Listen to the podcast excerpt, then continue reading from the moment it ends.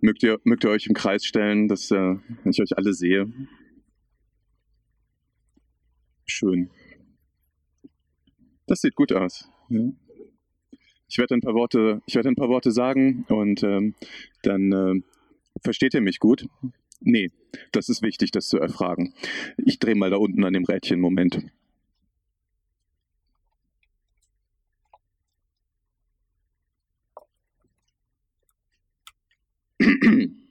Versteht ihr mich jetzt, versteht ihr mich jetzt besser? Ja? Okay. Gebt Rückmeldung, wenn das aufhört. Maya wird danach äh, eine Geschichte lesen und äh, Francis noch äh, eine kleine Performance halten. Ihr Lieben, wir freuen uns, dass ihr unserer Einladung gefolgt seid und wir dieses Ereignis durch uns haben Wirklichkeit werden lassen. Wirklichkeit ist, um mit Hans-Peter Dürr zu sprechen, das, was wirkt. Lasst uns noch einmal gemeinsam den Blick richten auf die äußere Wirklichkeit, die geräuschvoll an uns vorbeizieht manchmal. Die Welt, in der wir leben und die innere Wirklichkeit, die Weise, wie wir diese Welt erleben. Wir befinden uns inmitten des sechsten großen Artensterbens in der Geschichte des Lebens auf unserem Planeten. Spezies sterben heute in einer Geschwindigkeit aus, die beispiellos ist. In dieser globalen Notsituation sterben Arten 1000 bis 10.000 Mal schneller als gewöhnlich. Das Ungewöhnliche sind wir. Wir sind der Grund für ihr Sterben. 80 Prozent der Insekten sind seit den 70ern verschwunden, ebenso 50 Prozent der lebenden, Wirbel, der lebenden Wildtiere. In den Ozeanen schwimmen 90 Prozent weniger Fische als in den 50er Jahren. Man weiß nicht, wohin mit all der Trauer über so viel Verlust.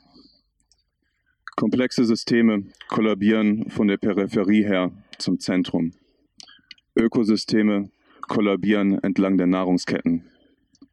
Der Jäger an der Spitze verschwindet als letztes. Der Jäger an der Spitze, das sind wir. Die durch uns Menschen verursachte Erderwärmung trägt in dem komplexen Geflecht von Wechselwirkungen ihren Teil zum Sterben bei. Ich werde das jetzt nicht erläutern, weil es den Rahmen sprengen würde und für euch auch einfach nicht neu ist. Und ich auch eigentlich nur eine Überleitung zu Hans-Joachim Schellenhuber brauchte. Der Gute ist einer der bekanntesten Klimaforscher der Welt und berät die Europäische Union, Angela Merkel und Papst Franziskus. Hier in seinen eigenen Worten. Der Klimawandel erreicht nun das Endspiel, in dem die Menschen schon sehr bald wählen müssen zwischen einer beispiellosen Rettungsaktion oder der Akzeptanz, dass es nun zu spät ist, mit all den zu tragenden Konsequenzen. Deshalb ist es umso wichtiger, Außenseiterstimmen zuzuhören, die diese Angelegenheit verstehen und weniger zögerlich sind, Alarm zu schlagen. Unglücklicherweise für uns kommt der Alarmruf spät vielleicht zu spät. Zitat Ende. Für viele Menschen am Rande des Weltwirtschaftssystems, die Armen, von denen niemand das Problem verursacht hat, kommt er zu spät. Die Zahl der Klimaflüchtlinge steigt und wird nicht aufhören zu steigen. Komplexe Systeme kollabieren von der Peripherie her zum Zentrum.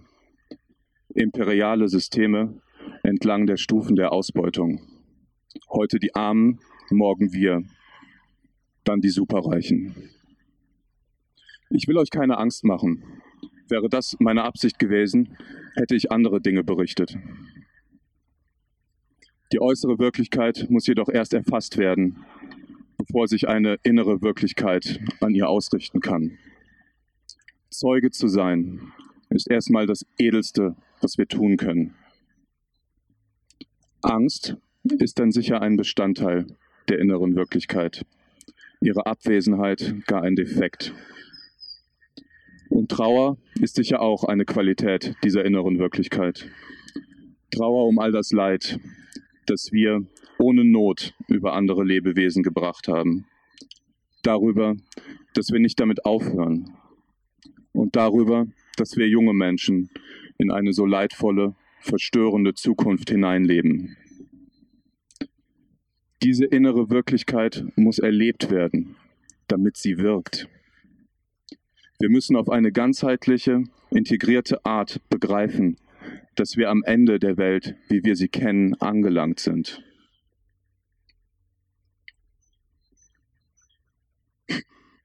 Alle Messwerte sind in unbekannten Bereichen. Wir haben die physikalischen Eigenschaften unserer Atmosphäre verändert. Es ist nun ein anderer Planet, auf dem wir leben. Wir können, wir könnten diese Veranstaltung so interpretieren, dass wir diesen alten Planeten zu, Trage, zu Grabe tragen. Oder die Zukunft, von der wir dachten, dass sie so wird wie die Vergangenheit. Angst und Trauer können als Antrieb dienen und dann gibt es viel zu tun. Wir müssen die alte Normalität begraben, damit Platz ist für eine neue. Und der müssen wir dann bei der Geburt helfen. Wir begraben sie, indem wir sie auf jeder gesellschaftlichen Ebene, die wir erreichen können, unterbrechen. Und zusammen erreichen wir jede gesellschaftliche Ebene. Freundlich, friedlich, ohne Gewalt, aber bestimmt und mit Nachdruck. Wir wollen in den nächsten Wochen Termine finden, um länger und konkreter darüber zu reden, was wir tun können. Dazu möchte ich euch herzlich einladen. Wenn ihr uns eure Mailadressen schreibt, erreicht euch auf diesem Weg eine Einladung von uns. Vielen Dank für eure Teilnahme bzw. Anteilnahme. Dankeschön. Wahrscheinlich werdet ihr diese Geschichte nicht glauben. Dennoch ist sie wahr. Es gab eine Zeit, in der unsere Vorfahren töten wollten. Wen töten, fragt ihr. Alle und jeden Teil unseres Planeten, unseres Zuhause. Warum, fragt ihr. Ich weiß nur, was uns überliefert wurde. Es war eine Art ansteckende Krankheit, die jedes Menschenwesen, das damit in Kontakt kam, dazu zwang, jede Schönheit, die es entdecken konnte, zu nehmen und zu etwas anderem zu machen. Etwas, das nur für eine Sache benutzt werden konnte und nur für eine kurze Zeit. Dann verlor es jeden Wert und wurde zu Bergen transportiert, die aus getöteter Schönheit bestanden. Aus Nicht-Schönheit. Manchmal wurde sogar etwas in Nicht-Schönheit verwandelt, ohne dass es je für irgendetwas genutzt wurde.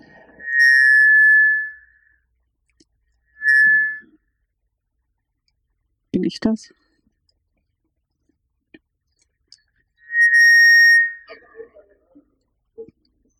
Gut. Diese Berge der Nichtschönheit waren oft so weit weg an Orten, Oh.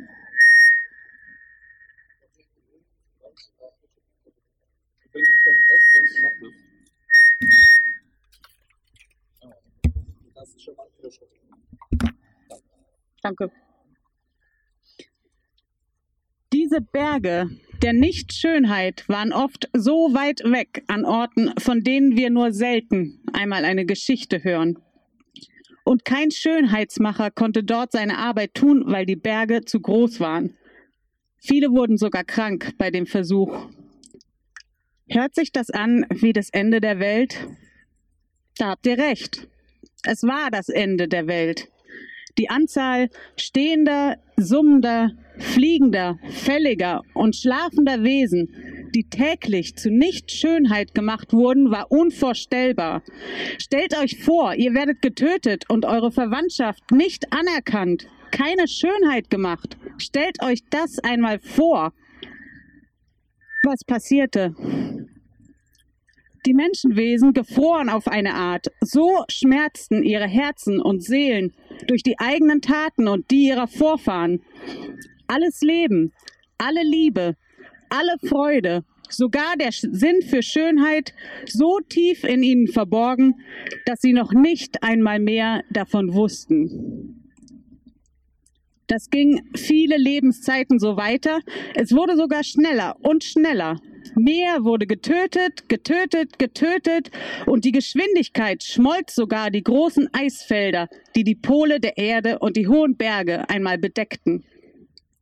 Die Menschen konnten sich nur noch mehr zurückziehen, tiefer und tiefer zu einem winzig kleinen Punkt in ihren lebendigen Körpern, tief in ihren Herzen. Kennt ihr das Gefühl, wenn ihr an einem heißen Tag durch eine wirklich enge Stelle kriechen müsst und stecken bleibt?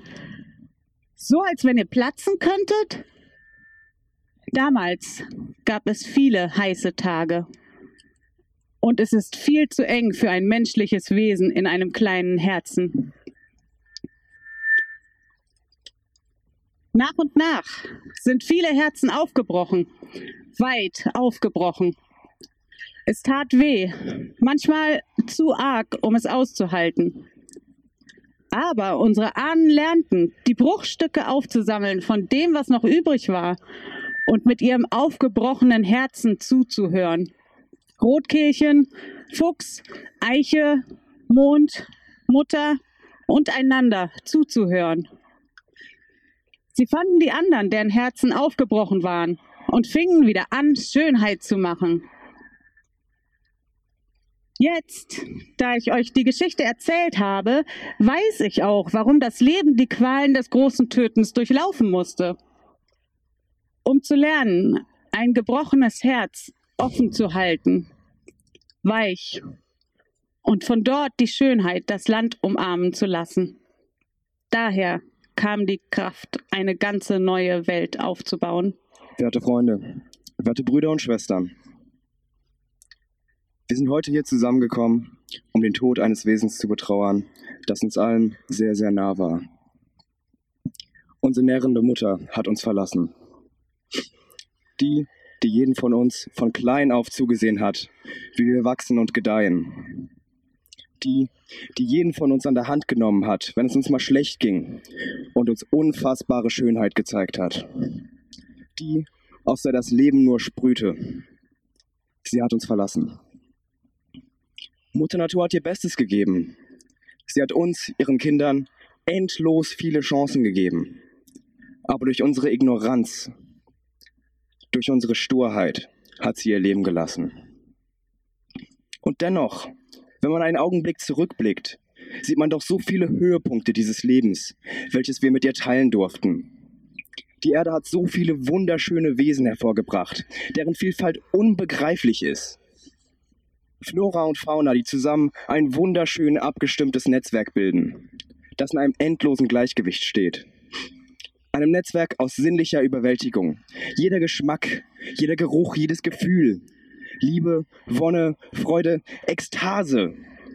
All das ist nur ein Produkt, eine Kreation unserer gemeinsamen Mutter. Aber diese Geschenke wurden nicht geschätzt. Anstattdessen nahmen wir sie all diese wunderbaren Gefühle und Eindrücke und Möglichkeiten und verwendeten sie auf die egoistischste Weise möglich. Alles, was den Menschen in den Schoß gelegt wurde, wurde gegen die Erde gedreht und auf groteske Art verunstaltet. Wir als Spezies haben alles genommen von unseren Brüdern und Schwestern aus dem Tierreich und von unserer Mutter, aber ohne jemals zurückzugeben. Deswegen sind wir heute hier weil der Pfad unserer Spezies nur mit dem Tod all dessen, was uns wichtig ist, enden kann. Unsere Zukunft läuft nur auf den Tod hinaus. Doch nicht alles ist verloren. Unsere Verantwortungstragenden, unsere Politiker und jeder einzelne von uns hat die Macht, das System zu verändern und damit an unsere ausgebeutete Erde zurückzugeben. Setzen wir uns gegen den Klimawandel ein setzen wir uns für eine Änderung in der Politik ein. Setzen wir uns gegen den Tod ein. Denn bald ist es mehr als zu spät dafür. Dankeschön.